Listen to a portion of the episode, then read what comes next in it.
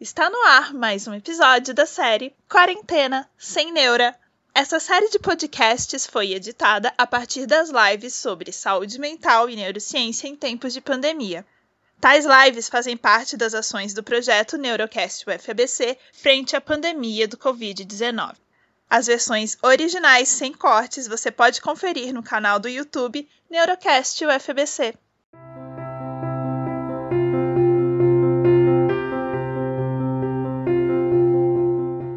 Neste episódio, gravado no dia 22 de maio de 2020, falamos sobre como as alterações na rotina decorrentes do isolamento social podem impactar nossos ritmos circadianos. Para isso, conversamos com a doutora Bruna Del Vecchio Coic, professora da Universidade Federal do Vale de São Francisco e membro do Comitê Científico da Associação Brasileira de Sono.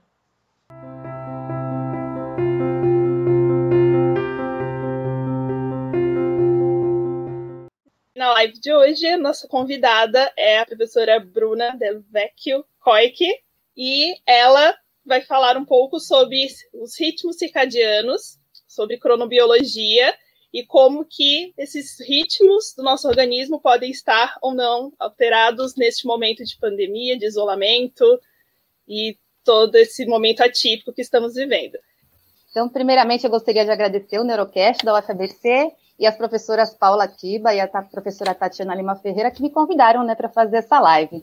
Eu vim aqui para falar para vocês um pouco sobre a cronobiologia, que é minha área de estudo, né? A cronobiologia estuda, então, o tempo nos seres vivos. Isso, basicamente, a gente estuda, então, os ritmos biológicos, né? O que, que se caracteriza por ritmo? Então, o ritmo é um fenômeno que se repete ao longo do tempo. E a gente pode observar que muitas das nossas variáveis fisiológicas acabam se repetindo ao longo do tempo.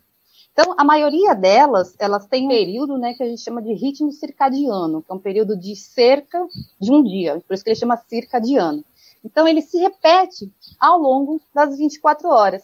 Então, por isso que a gente chama de circadiano. Então, a gente poderia até dar uma generalizada e falar que quase todas as nossas variáveis fisiológicas se repetem circadianamente, todos os dias. Então, todos os dias a gente dorme acorda. Então, o ritmo do sono e vigília ele tem essa duração circadiana. O ritmo alimentar, a gente almoça todos os dias mais ou menos no mesmo horário, tem essa fome. Ritmo do nosso metabolismo, da secreção hormonal, de produção de neurotransmissores, produção de urina, respiração, temperatura corporal, todos eles têm esse ritmo circadiano. Então, quem organiza esses ritmos na gente é o sistema de temporização circadiana. Então, a gente tem um sistema hierárquico até que comanda, então, essa temporalidade do nosso organismo. Então, quanto mais ajustado tiver esse ritmo, esses ritmos, né, a gente chama de relação de fase entre um ritmo e outro. Quanto mais estável for essa relação de fase, melhor funciona o nosso organismo. A gente consegue otimizar as funções. Por que isso, né? Vai até de frente com o conceito de homeostasia, né? A homeostasia pregava na antiguidade, né, que a estase do corpo, quando o corpo estivesse naqueles níveis médios, ia estar tá bom. Agora está sendo proposto um conceito de homeodinâmica, já que tem essa variação. Então, se você medir sua glicemia pela manhã, não vai ser a mesma da, da glicemia depois do almoço, não vai ser a mesma depois de duas horas depois do almoço. Então, tem uma dinâmica, cada uma das nossas variáveis fisiológicas, né? Então, essa oscilação para o corpo é essencial, porque é nessa oscilação que o corpo exerce suas funcionalidades. Concordam? Aquele é, mania de professora de perguntando para o público mesmo sem estar tá vendo ele. então, e esses ritmos, na verdade, né, eles se ajustam todos os dias. A gente tem um ritmo de aproximadamente 24 horas, nós humanos, né? Temos esse ritmo de aproximadamente 24 uhum. horas. Não é exatamente 24 horas, mas é aproximadamente. E todos os dias a gente sincroniza esse ritmo com as pistas ambientais. Então, a pista que mais funciona para a gente é o claro escuro ambiental. Então, esse ritmo, como ele é marcado por 24 horas bem certinho, nosso organismo funciona de um jeito diferente quando está claro e funciona de um outro jeito quando está noite. Tanto que a maioria dos seres humanos alocou a fase de sono para a fase escura, certo? A maioria, né? Esse ajuste permite com que o organismo ele se antecipe. Para que, que serve essa antecipação? Para a gente conseguir organizar e otimizar essas funções. Por exemplo, vai. Eu sempre gosto de dar o exemplo do ritmo alimentar. Todo mundo vai chegando na hora do almoço, vai tendo fome. Só que não é simplesmente, ah, meio-dia deu fome. Não é só isso que acontece. Então, são uma série de coisas que acontecem dentro do organismo para a gente ter fome meio-dia. Então, aumenta o peristaltismo intestinal, diminui o pH gástrico e estimula a gastrina a ser produzida, ela vai ser liberada, chega no hipotálamo e o hipotálamo fala, tô com fome. Aí você come, você se alimenta. Aquele alimento vai ser deglutido, digerido, chega no estômago, leptina vai sinalizar, estou satisfeita, começa a produção de insulina e assim vai certo? Então, na hora do almoço, você pode comer uma feijoada que você vai acabar se sentindo bem, você vai digerir aquilo com facilidade, vai se sentir bem. Agora, se você comer uma feijoada às 4 horas da manhã, seu organismo vai ter a mesma velocidade de digestão? Não vai. Ela não vai estar otimizada porque vai ter que começar do nada a produção de insulina, diminuir o pH gástrico e tudo mais, e todo aquilo que funciona na hora do almoço não vai estar funcionando na hora das às 4 horas da manhã, do mesmo jeito, certo? Então, quanto mais o organismo conseguir antecipar o que você vai fazer, ele vai exercer aquela função de uma forma melhor. Então, é uma consequência de ações. Mesma coisa com o sono. Então, seu cérebro não é do nada assim que você vai falar, ah, agora eu quero dormir. Se eu for querer dormir agora, eu não vou conseguir dormir, 8 horas da noite. Eu ainda estou muito ligada, então estou com muito neurotransmissor. Minhas monoaminas estão aqui no meu cérebro bombando, estou com alerta é, muito mais ativo agora do que na hora que eu for dormir. Então, tem também as reações fisiológicas que acontecem para você dormir. Diminui sua temperatura corporal, seus batimentos cardíacos, respiração, sua atividade cerebral, para você começar a ter indução do sono, certo? Então, é assim que funciona o sistema de organização temporal circadiano, ele funciona dessa forma. Então, várias ações para ter um efeito. Acho que um bom resumo é que os ritmos circadianos preparam o organismo para aquilo que já está sendo previsível, para aquilo que já é de todos os dias, mais ou menos. É, basicamente é isso. E aí, então, existe, na verdade, esse sistema de temporização, ele tem uma hierarquia no nosso corpo. A gente tem um oscilador central, que dirige, né, drives the, the rhythm no corpo, né? Então ele direciona o ritmo de todos os outros osciladores periféricos. A gente costuma dizer, né, na cronobiologia, que cada célula tem seu ritmo do que ela faz, né? Por exemplo, uma célula hormonal produz hormônio, uma célula de metabolismo vai degradar a glicose. E aí cada célula tem sua função, só que ela tem um ritmo para funcionar. Cada célula funciona como se fosse os músicos numa orquestra. Todos os músicos na, na, nessa orquestra sabem tocar seu instrumento, muito bem. Só que se não tiver um maestro para reger o ritmo desses músicos, eles podem cada um tocar no, de um jeito. Então, o maestro seria esse oscilador central. O que a gente chama desse oscilador central, na verdade, é uma estrutura do hipotálamo, que chama núcleo supraquiasmático. Então, ele recebe informações direto do meio ambiente. Essa alteração de luz e escuro é o que sincroniza principalmente nosso organismo. Como nós somos seres muito dependentes da visão, tanto que nós desenvolvemos luz artificial para continuar nossas atividades mesmo durante a fase escura, a gente tem esse sinalizador muito forte. Então, a principal pista temporal que sincroniza nosso organismo é o claro e o escuro. Então, quando a luz incide nos nossos olhos, a gente tem um trato que chama retino hipotalâmico, que vai direto da retina para o hipotálamo, que é essa estrutura cerebral, que tem vários núcleos importantes que controlam as funções apetitivas no geral, mas entre elas tem uma estrutura que chama núcleo supraquiasmático, que fica em cima do quiasma óptico, que é onde passa a informação do trato retinohipotalâmico. Chega direto lá. E ele é o nosso oscilador central. Então, essas células do núcleo supraquiasmático, mesmo que você tira de um organismo, elas têm essa ritmicidade de 24 horas que eu falo para vocês, sempre. Se você tira ela de um organismo e coloca elas em cultura, elas continuam ciclando por muitos dias. Então, elas mesmas têm esse relógio, é o que chamam de relógio biológico, né? Os cronobiologistas não gostam muito dessa associação porque não é bem um relógio, mas ela tem essa marcação do tempo de 24 horas. E esse oscilador central, então, ele manda sinais para todas as outras estruturas do nosso organismo porque as únicas células sensíveis à luz são as células da retina e as células da pele, mas as células da pele elas não têm comunicação com o resto, diferente dessas células do núcleo supraquiasmático que tem sim comunicação com todo o resto do organismo, porque está no sistema nervoso central. Bom, acho que esse daqui é um geralzão assim do, da, da cronobiologia, né? Então, que a gente tem mais ou menos esse ritmo. E aí, na verdade, eu queria que vocês perguntassem para saber o que, que, eu vou contar para vocês, o que vocês querem saber, para responder mais a demanda. O que, que vocês acham? Sim. Aqui já temos algumas perguntas. Esse sistema que ajusta a um dia apresenta alguma vantagem evolutiva? Por que, que esses ritmos pergunta. se ajustam a exatamente um dia, aproximadamente? Boa pergunta.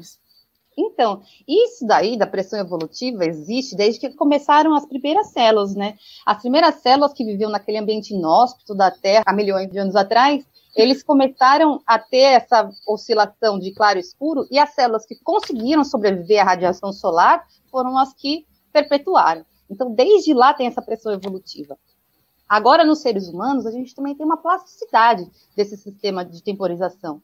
Então, as pessoas que melhor se adaptam né, no, no seu ritmo são as que conseguem ter uma melhor qualidade de vida geralmente, né? Porque imagina assim, a gente tem uns cronotipos, né? Os cronotipos são a preferência diurna do indivíduo. Então tem pessoas que são muito matutinas, acordam muito cedo e revertem suas atividades logo de manhã e quando chega 8, 9 horas da noite já está morrendo de sono e vai dormir. Meu irmão é um desses. Ele, é, ele acorda bem cedo e logo cedo, 5 horas da manhã, ele está fazendo atividade física. E exerce as atividades dele tudo pela manhã e chega no final do dia, dá 8, 9 horas da noite, ele dorme. Ele é uma pessoa bastante matutina diferente de mim.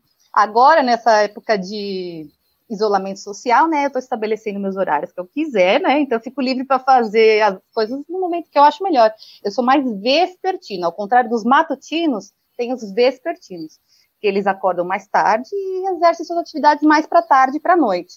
Então eu acordo umas 10, 11 horas e só vou ligar meu cérebro para estudar mesmo e trabalhar meio-dia, uma hora, e aí vou até 10, meia, 11 horas da noite eu estou trabalhando normal, e aí vou dormir uma, duas da manhã. Então, eu sou mais vespertina do que ele. Nisso, as pessoas na população geral têm uma distribuição normal. Então, a maioria é intermediário, não é nem um extremo nem outro, e tem os que são mais matutinos e mais vespertinos. Então, você tem que distribuir suas atividades conforme o horário que você está mais propenso. Né? Porque a gente também, tanto a cognição quanto a atenção, concentração, tudo isso também tem uma ritmicidade circadiana. Por exemplo, dá três e meia, quatro horas da tarde, minha concentração vai para o espaço, eu não consigo estudar essa hora. Eu posso fazer alguma atividade física, alguma coisa braçal, que eu não tenha que pensar, porque minha cognição está embaixo essa hora. Depois ela volta. Quando dá cinco horas, já posso voltar a estudar, trabalhar, que está tudo bem. Mas também tem esse vale, né, no meio do dia. Então tem essa oscilação circadiana também, você tem que se organizar. Eu tenho um amigo que ele é fase atrasada, ele não é nem matutino nem vespertino, ele é extremamente vespertino. Então ele vai dormir 5, 6 horas da manhã e acorda duas, três da tarde. Ele é muito mais vespertino do que a maioria das pessoas. Mas tá errado, tá certo? Faz bem para ele, ele se sente melhor nesse horário. Ele arranjou uma atividade laboral que encaixasse com os horários que ele se sente mais disposto. Então ele acompanha as pessoas na polissonografia, que é o exame que faz para ver como está o sono, né, para avaliar o sono. Então ele acompanha as pessoas durante a noite, quando dá 6 horas da manhã, ele sai e vai dormir. Para ele ficou perfeito esse horário. Então as pessoas têm que ajustar os seus ritmos endógenos com as suas atividades laborais, né? Quem mais se ajustar é quando tem a melhor qualidade de vida.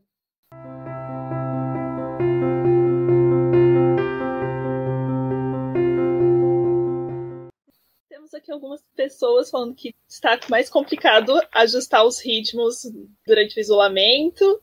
Por exemplo, a Rai Pereira falou que não tem mais horário para nada agora no isolamento. Tem dias que só durmo três a quatro horas acredito que é uma diferença. Talvez ela antes curtia dormir é. mais.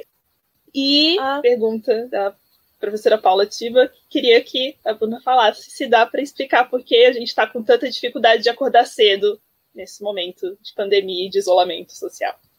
Eu vou linkar essas duas perguntas. Então, vou falar dos curto e longo dormidores. Então, cada pessoa individualmente tem sua necessidade de horas, independente de falarem por aí que são oito horas que a pessoa deve dormir. Eu durmo, em média, sete horas por dia. Com sete horas eu fico normal, fico tranquila, não tenho sonolência no outro dia e, no, e fico com meu sono saciado, vamos dizer assim, né? Então, cada pessoa tem uma necessidade de horas para dormir. Tem gente que dormindo quatro horas se sente bem no dia seguinte, não tem problema nenhum. Então, são os curto dormidores. Agora, tem gente que é longo dormidores, que precisam de 10, 12 horas para dormir para começar a se sentir bem e não ter sonolência no outro dia. Então, a variabilidade do tempo total de sono que cada pessoa necessita é totalmente individual. Tá? Você tem que experimentar e ver quantas horas são necessárias para você, para você não apresentar sonolência no outro dia. Isso daí é o ideal para você. Certo? Essa daí é uma pergunta. E aí, por que, que a gente não está com esses ritmos todos bagunçados na, nessa pandemia e a gente não consegue mais acordar e fica com dificuldade e tudo mais? Principalmente que eu tinha falado para vocês, né? Qual que é o principal regulador do nosso oscilador central? A luz. O ciclo claro-escuro, certo? Então, esse ciclo claro-escuro, essa alternância de pistas temporais é que sincroniza o nosso organismo. Só que a maioria de nós está indoor, está dentro de casa. Dentro de casa, por exemplo, agora aqui, nesse escritório que eu estou, a luz que está aqui incidindo em mim está no máximo 300 lux, aqui na altura dos meus olhos. 300 lux é uma medida de luz, lux, né? 300 lux. Se eu for medir, aqui vai estar uns 300 lux. Durante o dia, está 300 lux. Durante a noite, está 300 lux. Meu organismo está percebendo a pista temporal do claro e do escuro? Não tá. E aí, sabe quantos looks é ao sol? Se eu sair aqui para botar o pé para fora no meio-dia, aqui em Petrolina, que fica no sertão de Pernambuco, adivinha quantos looks tem aqui durante o dia, medido pelo actímetro? Muitos, muitos. 23 mil looks. Uau. Então, a diferença de 23 mil looks para 300 looks é muito grande. Então, quando eu saio de casa e me exponho à luz solar, isso daí sinaliza para o meu sistema de temporização circadiano que eu estou na fase de claro. Agora, se eu fico o dia inteiro em casa com a mesma iluminação, essa diferença da sinalização aparece. Então, a gente está o dia inteiro dentro de casa e o dia inteiro com tela nos olhos, seja computador, seja celular, seja televisão. Graças a Deus, a gente está com uma. Tá nessa época de isolamento social com internet. Imagina se não tivesse internet, não tivesse livro, não tivesse nada. Acho que o TED ia ser muito pior, né? As pessoas iam estar muito pior. Mas a gente fica o dia inteiro com a mesma tela, o dia inteiro com o mesmo celular, o dia inteiro com a mesma iluminação dentro de casa. Não tem essa diferença. Então, a sinalização das pistas temporais para nós não está chegando, não está chegando no seu sistema de temporização. Então, ele não consegue entender que hora do dia é. A gente está sem essa pista temporal.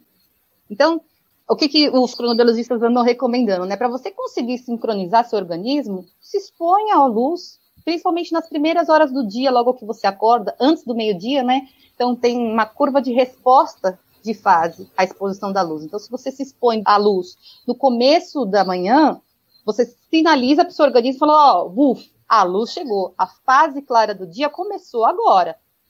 E aí você sinalizou para o seu sistema de temporização que começou agora. Agora, se você se expõe à luz no final do dia, você vai ver o pôr do sol 5 horas da tarde, 6 horas da tarde. Você sinalizou só aquela hora que está a luz. Então pode ser que atrase o seu sistema de temporização. Porque você está sinalizando, falar, ah, a luz chegou agora, 6 horas da tarde. Então é bastante importante que a gente marque para o nosso sistema de temporização essa diferença de fase clara e fase escura. Então, se você se expor ao sol sol mesmo, real. Durante a parte da manhã, você vai sinalizar seu organismo que é fase clara. E quando chegar à noite, evitar, principalmente uma hora antes de dormir, evitar incidência de luz direta nos olhos.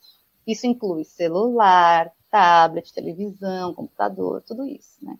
Você vai facilitar o seu sistema de temporização a sinalizar que está chegando a noite. E quando começa a diminuir a incidência de luz nos olhos, a gente começa a secretar um hormônio chamado melatonina, que muita gente conhece até toma artificialmente, né? Esse hormônio melatonina, ele é produzido pela glândula pineal, né, pelo sistema nervoso central, e aí ele começa a ser secretado quando diminui a incidência de luz nos olhos. Então, quando ele começa a perceber essa diferença de muita luz para pouca luz, ele começa a ser secretado. Se ele não percebe essa diferença de muita luz para pouca luz, o que acontece? Ele não vai ser secretado, ou ele vai ser secretado só na fase que ele quiser. Não vai sincronizar. Entendeu? Então, a grande dica é dê essas pistas para o seu organismo conseguir se sincronizar com um ciclo para manter algum é. ritmo. E aí, Aqui acho que essa é uma pergunta que surge bastante, se quais ou se existe algum malefício de trocar o dia pela noite. A Angela Santos falou que nessa quarentena só consegue estudar de madrugada por conta da bagunça da casa. É, eu falei do maior sincronizador, né, que é o, ciclo claro e escuro. Mas a gente também tem outros sincronizadores, outras pistas do ambiente que também acabam sincronizando a gente, como a pista alimentar. Então, as horas de alimentação são outros sincronizadores. A, a temperatura do ambiente, então, quando cai a temperatura, sinaliza que está chegando a fase de escuro também, coincide, né? Os exercícios físicos também são outra pista temporal e mais importante de todo que a gente está vendo agora são as pistas sociais então, por exemplo, as pessoas que têm horário para trabalhar. Então, todos os dias, por mais que meu sistema não seja pronto para acordar às 7 horas da manhã, eu boto o despertador e tenho que levantar para trabalhar. Então, essas pistas sociais, elas são bastante importantes. Nesse caso, o, no caso da Ângela, que fez a pergunta, a pista social dela é o silêncio. Então, ela buscou esse nicho temporal, se adaptou a ele, que é melhor para ela estudar essa hora, porque ela deve conviver com mais pessoas na casa que estão ativas na fase de claro, como a maioria dos humanos. E para ela, o que ela precisa é o silêncio. Então ela buscou uma fase, um nicho temporal, né, que onde ela tinha esse silêncio para ela conseguir trabalhar. Então ela escolheu as atividades dela serem alocadas numa fase que não corresponde à maioria dos humanos que vivem com ela. Isso daí a gente também pode observar em outras relações da biologia, por exemplo, a, relação de presa e predador. Pequenos roedores, como o rato, né, que a gente estuda muito no laboratório, eles são noturnos. Por quê? Eles são muito predados. Imagina um rato correndo no meio da floresta durante o dia, ele vai ter muitos predadores. Então, ele desenvolveu suas atividades na fase escura, que ele tinha maior chance de sobrevivência. Então, o nicho temporal de um animal predado, muito predado, é fase escura. Então a gente escolhe o nicho temporal. A gente escolhe não, né? Nós vamos nos adaptando para o melhor nicho temporal que melhora a nossa qualidade de vida no geral.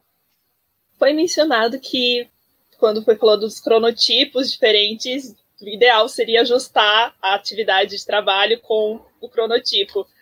Mas ser, vai mandar a pergunta: ser uma pessoa nos extremos e trabalhar em horários que vão contra esse ciclo natural causa algum problema a longo prazo no corpo. Enquanto isso, só queria falar que eu estou muito emocionada que eu vi um comentário falando que estamos sendo assistidos em Portugal, me senti muito chique internacional. Ó, oh, que massa! Então, essa parte aí de trabalhar em extremos e causar algum problema a longo prazo, tem muitos estudos falando que sim, né? Infelizmente. É, eu estou até fazendo um trabalho com um colaborador meu, que é o professor Carlos Fraga, da UFAL. A gente está estudando trabalhadores em turno, turno noturno, né? Para falar as pessoas que trabalham à noite. E isso é muito variável. Por exemplo, quando eu falei do meu amigo que tem esse atraso de fase, né? Que ele acorda muito tarde, trabalha até muito tarde. Isso daí, ele arrastou todos os ritmos dele para ficarem alerta nessa fase certo? Então ele se sente bem nessa fase. Por mais que ele deva ter uma curva de secreção de melatonina um pouco mais achatada, ele não se expõe tanto à luz solar e tudo mais, ele organizou o, todo o sistema de temporização dele, aquelas relações de fase que eu falei para vocês, para funcionar durante a noite. O que acontece com os trabalhadores em turno é que, por exemplo, eu estou estudando pessoas que trabalham 12 por 36. Então, eles trabalham uma noite sim, uma noite não. Uma noite sim, uma noite não. Uma noite não. E aí, a noite que eles trabalham, eles ficam acordados, expostos àquela luz de hospital bem intensa. E no dia seguinte, eles dormem no horário que eles estão trabalhando. Então, o organismo deles nunca vai ser capaz de prever qual vai ser o dia que eles vão estar expostos àquela super luz, atentos, alertas, chegando pessoas na UTI e tudo mais, ou o dia que vai ser o dia de dormir. Então, como são alternados esses ciclos, o organismo não consegue prever. Então, não consegue arrastar os ritmos para funcionar todos os dias no mesmo horário. O que eu falei daquelas relações de fase, por exemplo, uma relação de fase entre o meu despertar e o almoço. Agora, nas, nessa quarentena, né, como eu estou com um horário mais livre, eu vou atrasando. Então, cada dia eu acordo um pouquinho mais tarde. Só que minha relação de fase com o almoço continua atrasando também. Então, essa relação de fase está estável. Quanto mais estável, mais fácil o organismo antecipar. Só que quando ela não é estável, quando cada dia é um horário, então tem um dia que eu vou dormir meia-noite vou dormir a noite inteira, só vou acordar 8 horas da manhã. No outro dia, eu vou trabalhar a noite inteira, só vou dormir 8 horas da manhã. Então, o organismo não consegue prever. Quando tem essas divergências da relação de fase constantes, então tem muitos problemas relacionados a essa não estabilização do, do sistema de temporização, que são principalmente, né, relatados síndrome metabólica, alterações cardiovasculares. Então, essas pessoas que desenvolvem esses trabalhos em turno acabam é, desenvolvendo resistência à insulina. Então, os receptores de insulina começam a não ser mais sensíveis, eles conseguem desenvolver diabetes, né? Como consequência, desenvolvem diabetes ou síndrome metabólica no geral. A gente fez um experimento com animais que a gente viu alterações cardiovasculares também, e tem muitos estudos relacionados de câncer com pessoas que trabalham em turno. Inclusive, na Organização Mundial de Saúde, né, o IARC, que é o Instituto de, de Estudos do Câncer da Organização Mundial de Saúde, eles classificaram o trabalho em turnos como 2A. Então, é um potencial cancerígeno para o organismo o trabalho em turno. Tem muitos prejuízos, para falar a verdade.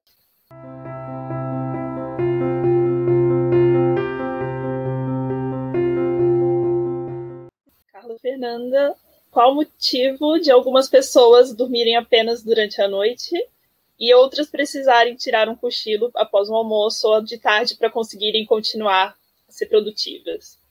Boa pergunta, Carlinha. Carlinha é professora aqui da Univas também, do, do, Departamento de Psicologia.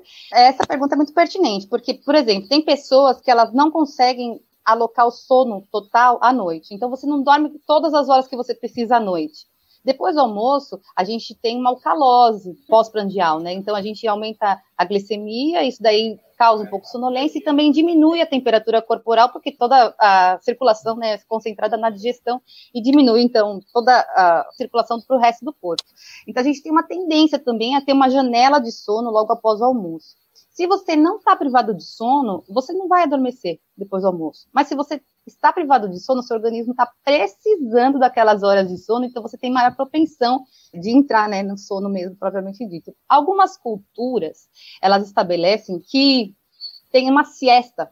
Então, principalmente os espanhóis, né, e os pa países que foram colonizados pelos espanhóis, como a Argentina e tudo, eles têm essa siesta, que é essa, essa soneca depois do almoço. Então, é comum sim, fragmentar o sono com essa soneca de tarde. Essa soneca que, a gente, que as pessoas tiram à tarde é importante, é, ela é restauradora, sim, com certeza, você cumpre algumas fases do sono ali, mas é importante que ela não ultrapasse 40 minutos. Porque se ela ultrapassar 40 minutos, vocês vão entrar em sono REM, que é uma das fases do sono, e aí acaba, é, você acaba acordando mais cansado do que você dormiu. Tem muitos estudos também, eu já estava até vendo umas coisas dessa semana que o sono, né, ele consolida as memórias. Então, se você teve uma manhã inteira de estudos, almoçou e dormiu, você consolida melhor aquele conteúdo que foi aprendido também. Thalita Salles perguntou se poderia falar um pouco sobre o impacto da luz artificial durante a noite e junto com uma das últimas perguntas que enviaram, que é do Bartolomeu Torres, que falou que costuma dormir com a lâmpada do banheiro ligada. Essa luz continua alterando os níveis de melatonina durante o sono? Então, a luz artificial à noite é um problema, principalmente as do celular. O pessoal coloca filtro de luz azul no celular, tudo bem, diminui uma faixa, né, um comprimento de onda só, que é azul, que é a que tem maior efeito no sistema de temporização. Mas é uma das faixas de luz. Se você for medir no luxímetro, ainda você continua tendo incidência de luz nos olhos. Então, na verdade, ela achata a sua curva de melatonina. Então, a curva de melatonina, em vez dela ter uma secreção completa, você acaba diminuindo a secreção dela, ela acaba sendo achatada a luz artificial à noite. E se você fica exposto à luz intensa, ó, nos animais, por exemplo, em ratos, né, que é o que estudam, que dá para enfiar uma cânula no cérebro e medir direitinho, né? Nos ratos, se você expõe eles a um minuto de luz intensa, a melatonina deles zera. Mesmo que ele está no pico de secreção, se você expõe um minuto de luz, de pulso de luz intensa, zera a melatonina deles daquela noite. Então, a nossa curva achata quando a gente fica exposto à luz intensa à noite. Aproveitando falando da influência da luz, é como que funciona a regulação do ciclo em deficientes visuais, pessoas cegas, se tem alguma diferença? Ah, tem. Tem dois tipos de cegos, né? Tem os cegos que não enxergam, mas eles continuam percebendo a luz, então eles têm células fotorreceptoras na retina, então eles continuam percebendo claro escuro. Esses cegos continuam sincronizando pelo claro escuro. Mas os cegos que não têm a percepção do claro escuro, eles têm outras pistas para se sincronizar. Então eles têm principalmente as pistas sociais. Então, geralmente eles não moram sozinhos, né? Tem as outras pessoas da casa que continuam tendo o ritmo circadiano e eles conseguem sincronizar as pessoas que estão na casa. Então, principalmente ritmos sociais, ritmos de temperatura ambiental, ritmo alimentar e tudo mais que ele pode impor como ritmo, né? Eles falam que pode entrar em livre curso, mas é muito difícil a gente entrar em livre curso, acaba ficando com uma sincronização mais frouxa, mas o livre curso mesmo é difícil de eles entrarem. Então eles são sincronizados por outras pistas, principalmente pistas sociais. Júnia Moreira perguntou qual a influência do exercício físico no sono. Já percebi que o horário de malhar parece interferir na qualidade do treino e também no sono. Júnia também é professora aqui da, da Univasf, da, do Departamento de Psicologia também, uma amigona minha. É muito importante essa pergunta. O exercício físico, ele também é um sincronizador. Você fazendo exercício físico, você libera muitas endorfinas, adrenalina e tudo mais. E como ele funciona como marcador do tempo, ele também altera a sua ritmicidade. As pessoas vão alocar o exercício físico conforme a maior disposição física delas que tem aquele ritmo circadiano que eu falei para vocês. Como eu disse, né, meu irmão consegue fazer exercício de manhã, eu não consigo. Se eu for marcar alguma coisa para fazer de manhã, se for antes das 10 da manhã, jamais eu vou fazer, vai ser um lugar que eu nunca vou para fazer atividade física antes das 10 da manhã. Eu gosto mais de fazer no final do dia, então, lá pela hora que cai minha cognição, quatro e meia, cinco horas, é a hora que eu mais gosto de fazer atividade física. Só que a gente precisa evitar fazer atividade física próximo da hora de dormir por razões óbvias. Você vai aumentar seu metabolismo, você vai aumentar sua circulação sanguínea, vai aumentar sua temperatura corporal, vai aumentar a liberação de neurotransmissores, né, sua adrenalina e tudo mais. E depois, para você baixar tudo isso próximo da hora de dormir, vai ficar muito mais difícil para você entrar na fase do sono. Então, evitar exercícios intensos próximo da hora de dormir. Eles também são marcadores de tempo. Então, se você puder sempre exercer atividade física no mesmo horário, vai ser mais um marcador temporal que seu organismo vai entender para sincronizar seu ritmo e produzir tudo o que você vai precisar usar, né, inclusive a disponibilidade de glicose, né, de glicogênio muscular, na hora que você precisar. Reinaldo Santos falou boa noite a todos. E de que maneira a música, outras terapias que tenham esse componente musical, rítmico, pode contribuir para um bom ritmo circadiano? Ah, Reinaldo é músico lá da Bahia também. É, a música também tem muita influência, né? Uma porque ela também tem um ritmo, isso daí pode. Tem até uma vertente da cronobiologia que é a cronoterapia. Eu tenho uma amiga que é cronoterapeuta lá da USP que ela trata pacientes com música. É bem interessante também. Mas, por exemplo, se você ouvir uma música bem relaxante, próximo à hora de dormir, você vai entrar naquelas ondas. Tem até músicas que estimulam as ondas alfa no córtex pré-frontal. Né? Tem muitos trabalhos. Meu professor Cláudio Queiroz, lá do Instituto do Cérebro de Natal, ele fez vários estudos com música e como que isso daí influencia nas ondas cerebrais. Então, tem muita influência, sim. E você pode sincronizar o seu ritmo, né, colocando músicas mais agitadas na hora que você precisar ficar mais agitado e músicas mais tranquilas que vai tranquilizar você, né, numa hora que você precisa ficar mais tranquilo, como próximo da hora de dormir.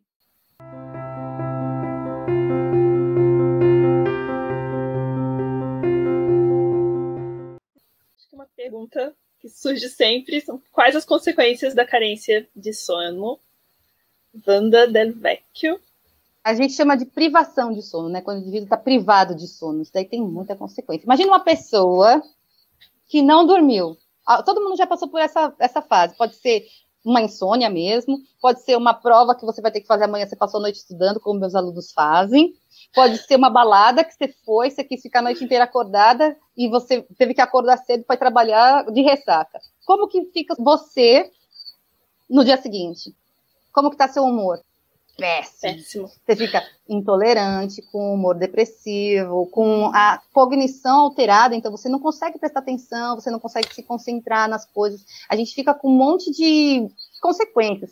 Isso daí a gente pode falar tanto do micro, né? Então, por exemplo, você tem um acúmulo de um neurotransmissor chamado adenosina, que você não conseguiu dissipar durante a noite, você, consegue, você não tem a restituição das monoaminas, e tem, assim, inúmeras consequências de privação de sono aguda e crônica.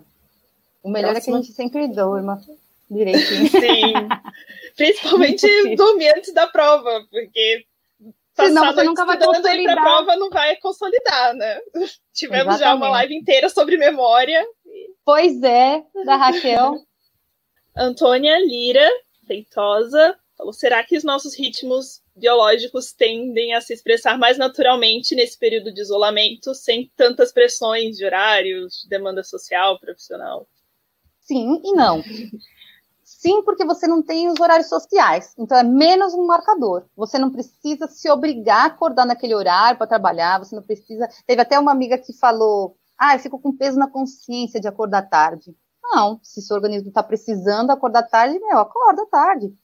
Provocativamente, a gente pode falar para você experimentar outros nichos temporais, por que não? Se você não tem um compromisso marcado, vai experimentando, escuta o que o seu corpo tem a dizer. Então você vai vendo como que seu corpo responde aos estímulos. Se, por exemplo, como que está a qualidade do seu sono? Se você acordou cedo, você teve sonolência diurna, você ficou com sono depois do almoço, você não conseguiu trabalhar, então você precisa dormir mais. Ah, você acordou só às 10 da manhã? Nossa, tá preguiçosa? Não, eu precisei dormir até às 10 da manhã, porque se eu não precisasse, meu organismo não ia dormir. Então, às 10 da manhã eu acordei, não tive sonolência durante o dia todo. Fiquei normal, estudei, li, fiz atividade física, ainda tô normal. Eu só vou começar a sentir sono uma hora da manhã? Ah, então vou sentir, né? Perceber o que seu corpo está falando. Como a gente está mais livre, né, dessas amarras sociais, dessas marcações, dessas obrigatoriedades com outras coisas, né, dos nossos compromissos, para falar a verdade, a gente pode experimentar outros nichos temporais. Então, você pode experimentar isso vendo a qualidade do seu sono, vendo a qualidade da sua fome. Então, tem hora que você não está com a fome de comer uma feijoada inteira. Ah, você quer comer só um negocinho? Meu, experimenta comer só um negocinho. Vê qual que é a sua disposição, vê como está a sua atenção, como está seu alerta, como está a sua concentração. Escolhe o melhor horário, vai experimentando. A gente está com essa oportunidade única, né, desse experimento social involuntário que a gente está vivendo, de poder experimentar qual vai ser o horário que você vai se sentir melhor. Então, não precisa ser obrigatório você acordar todos os dias às sete da manhã. Você não tem mais essa obrigação. Então, você pode deixar o seu organismo expressar qual que é a, o melhor horário para ele dormir, o melhor horário para ele acordar. Então, a gente está com essa oportunidade de ouro de experimentar qual, qual o horário que te proporciona a melhor qualidade de sono e a melhor qualidade de vida, né, no geral uma grande oportunidade. É. Pois é, a gente não tem uma sincronização, a gente está sempre em sincronização, né? Então a gente não, não é um ser que não plástico, muito pelo contrário, né? A gente tem uma plasticidade temporal gigante e a gente está com a oportunidade de experimentar isso. Então, a gente, quanto, quando os estímulos mudam, a gente também pode mudar qual vai ser a nossa resposta àqueles estímulos, né? Vamos lá. Eu vi a pergunta aqui, né? Dormir em horários regulares durante a semana e os finais de semana, mudar o horário causa impactos na qualidade de sono. A gente tem um termo na cronobiologia que é jet lag social. Tem muita gente que critica esse termo, porque, na verdade, o jet lag é quando você viaja transmeridionalmente. Por exemplo, você viaja onde tem várias horas de fuso horário. Então, você tem vários fuso horários que você atravessa e você acaba tendo que se adaptar a um novo horário. Então, você tem vários sintomas, como enjoo, problemas de sono, de apetite, de tudo, né? Um monte de sintomas que te proporcionam mal-estar. Os sintomas que causam esse jet lag são semelhantes com os sintomas que são observados nesse jet lag social que o Felipe acabou falando. Então, quando a gente está com horários sociais fixos, durante a semana, por exemplo, horário de aula. Os alunos aqui têm hora sete horas da manhã, tem aula sete horas da manhã. Então eles têm que acordar às seis, pelo menos, para estar tá lá sete horas já prestando atenção. E aí, se fosse eu, por exemplo, acordar sete horas, seis horas da manhã, para mim é um super sacrifício. E aí, quando fosse no final de semana, eu ia acordar bem mais tarde. Então, a diferença do horário que tem durante a semana para o final de semana, a gente chama de jet lag social. E aí tem vários trabalhos dizendo quão prejudicial isso pode ser, principalmente é, prejuízo cognitivo, de memória e aprendizado. Interessante. Ah, o fato tá. de acordar no meio uma... do sono e não conseguir dormir mais significa que os ciclos estão desregulados. Sim, né? Se você não consegue mais dormir. Então, ó, tem três tipos de insônia principal, né, que a gente chama. A primeira delas é a insônia inicial, então aquela pessoa que vai para a cama no horário que ela está acostumada, mas ela não consegue pegar no sono. Então, essa insônia inicial faz com que você não consiga facilmente né, entrar no estágio de sono. Tem essa insônia do meio do sono, de manutenção, que a gente chama que é essa que ela relatou. Então, se você acorda no meio da noite, não consegue voltar a dormir. Eu tenho uma amiga daqui também que ela tem essa insônia. Então, essa daqui principalmente parece ser causada por falta de melatonina, né, na manutenção de sono. E tem a insônia final, né, que seria a pessoa que acorda cedo e não consegue voltar a dormir. Então, ela acorda antes do horário que ela precisava e não consegue voltar para o sono, para terminar o sono. Então, tem esses três tipos de insônia, principalmente. É, não é legal, né, porque a pessoa acaba cumprindo menos horas de sono do que ela precisava. Então, é uma coisa que a longo prazo vai te causar uma privação de sono crônica. Então, tem várias medidas que a gente fala para conseguir melhorar o sono, que a gente chama de higiene do sono. Então, procurar dormir no mesmo horário, acordar no mesmo horário. Então, você consegue fazer aquela antecipação das fases que vão te proporcionar a entrada no sono. Você pode usar a cama só para dormir. Então, não levar material para estudar na cama, não ficar assistindo televisão na cama, não comer na cama, usar a cama para dormir. Então, o seu organismo já sabe fazer um ritual, né? O seu organismo sabe, vai escovar o dente, vai no banheiro, põe o pijama, vai para a cama, apaga a luz, aquele horário é para dormir. Se você criar esse ritualzinho, você vai criar um ambiente propício para o sono. Essa é outra coisa. Outra coisa é se afastar de telas, né? Uma hora antes de dormir, pelo menos. O que mais? praticar exercício físico. Muita gente está com dificuldade de sincronizar na, na, quarentena porque acumula muita energia. Então a gente já era acostumada a ir para lá e para cá, fazer atividade física, exercer algum esporte. E quando chega aqui na quarentena, que você fica trancado 24 horas dentro de casa e não se move, você não gasta energia do corpo, você não tem cansaço suficiente para dormir. Então, procurar fazer uma atividade física onde você gaste energia efetivamente e acumule adenosina para melhorar sua pressão de sono, né? Então, várias medidas. Se vocês buscarem na internet higiene do sono, vocês vão ver várias atitudes, né, comportamentais, mesmo simples, que vocês podem adotar para vocês conseguirem dormir e ter uma qualidade boa de sono. Teve uma pergunta, pergunta aqui da minha irmã, que eu acho que é uma da minha irmã, ó. Ela falou assim: por que na quarentena a noção de tempo está tão diferente?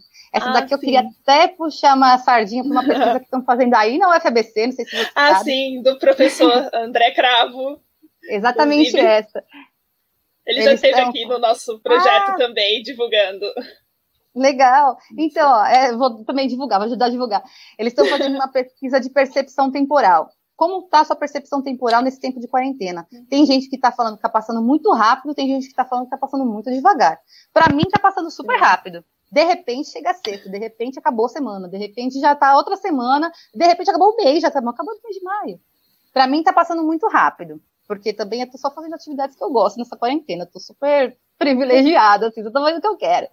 E tem gente que tá achando que não tá passando nunca. Tem uma amiga que tá grávida e ela tá com muito enjoo, tá passando mal, para ela não tá passando nunca essa quarentena. Então, é muito diferente a percepção temporal. Então, imagina assim, ó, cinco minutos com aquele seu gato dos sonhos, então com aquele seu amor, cinco minutos, o que vai ser? Um piscar de olhos. Agora, imagina cinco minutos com dor. Quanto tempo vai demorar para passar? Cinco minutos na fila de um banheiro onde você está super apertada. Eu, até tem uma analogia, né, uma figura, né? Que tem a porta do banheiro. Quanto é cinco minutos para a pessoa que está lá dentro e quanto é cinco minutos para a pessoa que está lá fora? Então, é, a percepção temporal depende muito do seu estado de ânimo. E aí, a pesquisa do professor André, André Cravo, que está sendo amplamente divulgada, eu também divulguei para todos os meus grupos de cronobiologia. Maravilhoso. Eles estão avaliando como que está a sua percepção temporal nesses tempos. Então, é, depende muito do seu estado de humor. É, a percepção acaba passando diferente para as pessoas, dependendo do estado de humor que ela está. Uhum. Ele já participou de podcast falando sobre isso. Também já tivemos uma live com o professor André Cravo, então é um assunto bem abordado. É muito pertinente também, né? As pessoas Sim. acabam se colocando né, no lugar, experimentando essas fases.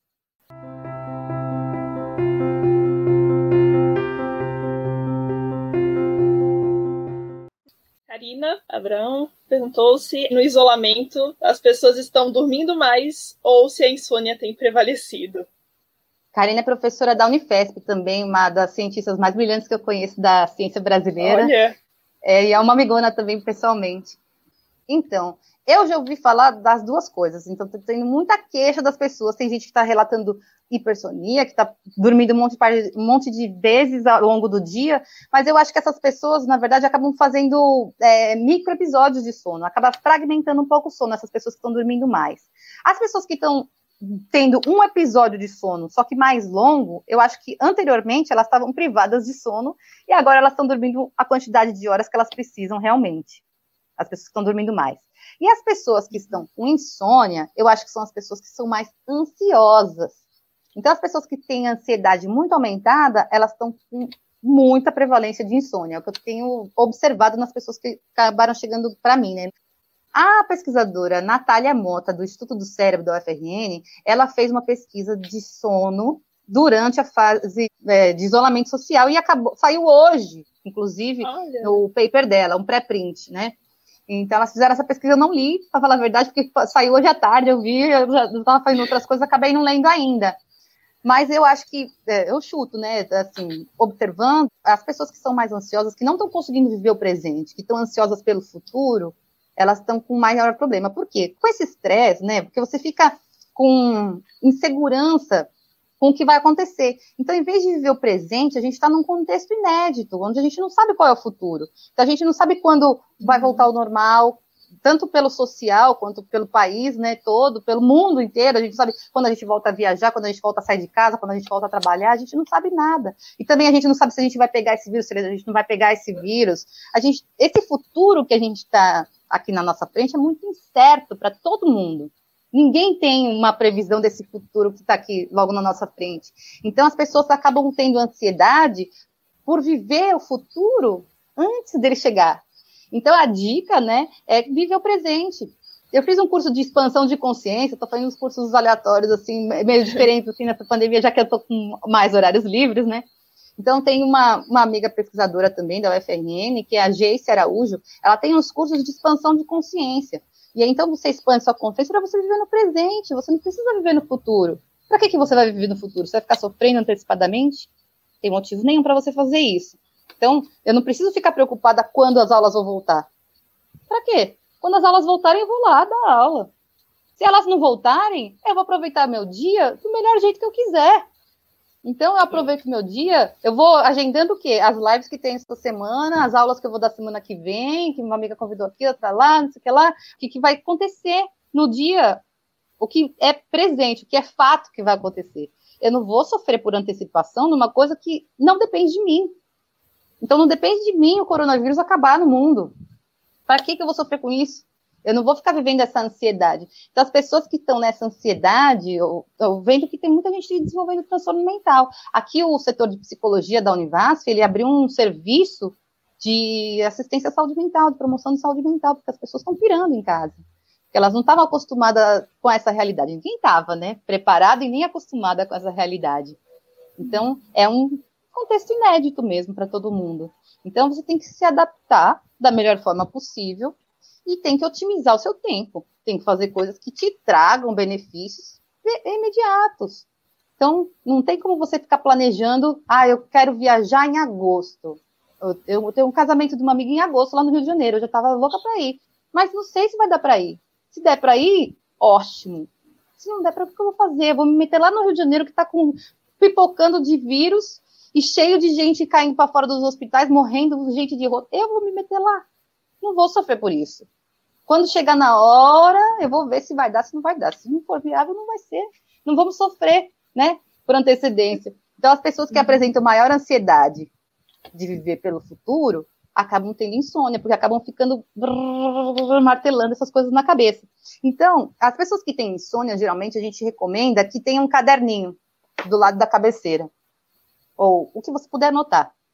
Então, se você está com um problema na cabeça, que não está te deixando dormir, anota no seu caderninho e tira ele da sua cabeça. Anota, amanhã eu resolvo esse. Puf, e tira ele da sua cabeça. Porque eu sei que não é fácil, né? Assim, como eu estou falando, né? Não é tirar com a mão. Mas você tem que exercitar. Exercite. Exercite primeiro, não se preocupar com um problema que você não pode resolver. Atenha-se aos seus problemas, o que você pode resolver. Eu posso resolver o que eu vou comer amanhã, eu posso resolver que hora que eu vou dormir hoje. Qual filme eu vou assistir agora?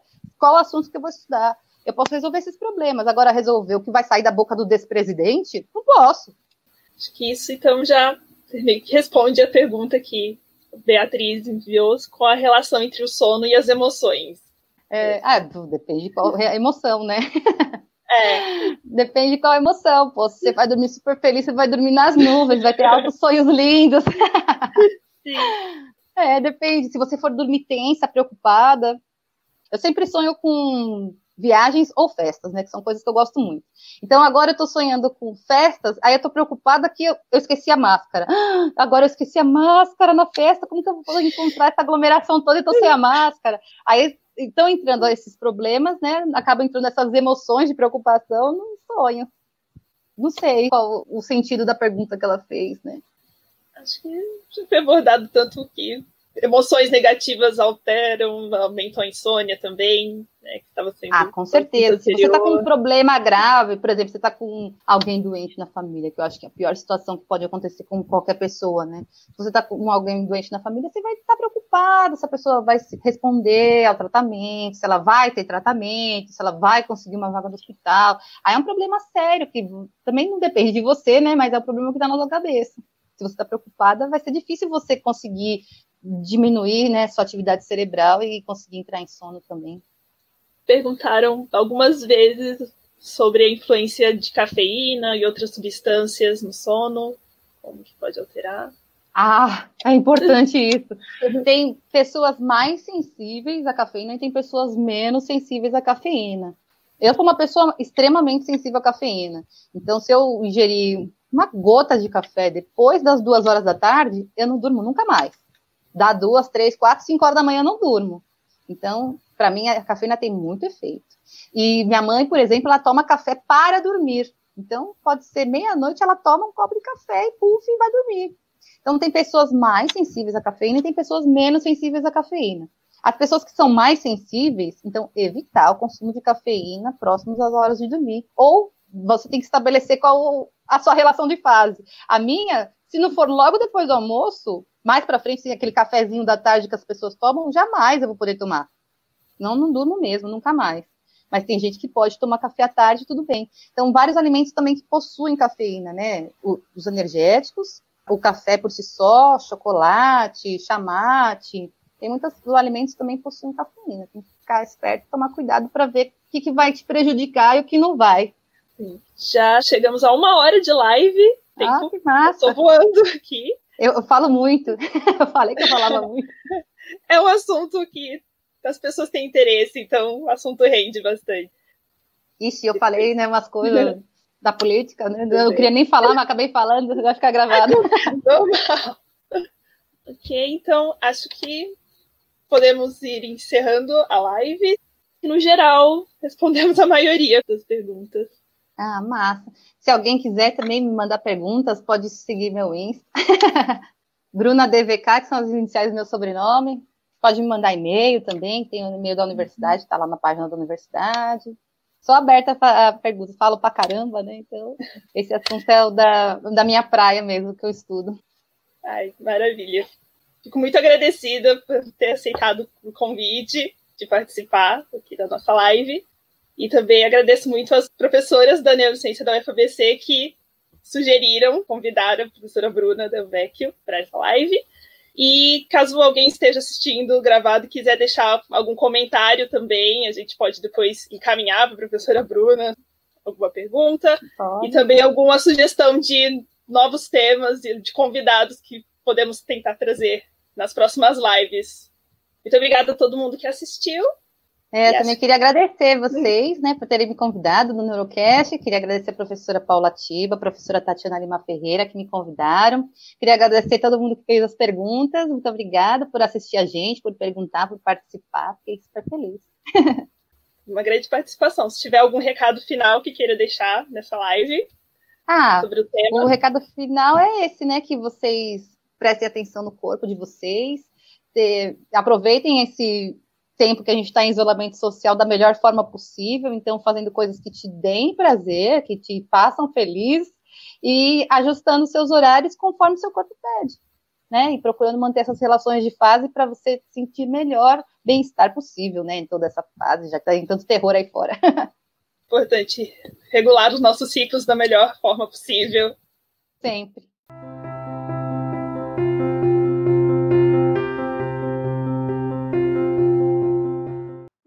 Mediadora Catarina Fernandes. Convidada Bruna Del Vecchio Coic. Edição Glória Santucci e Juliana Volpe. Arte de divulgação Raine Pereira.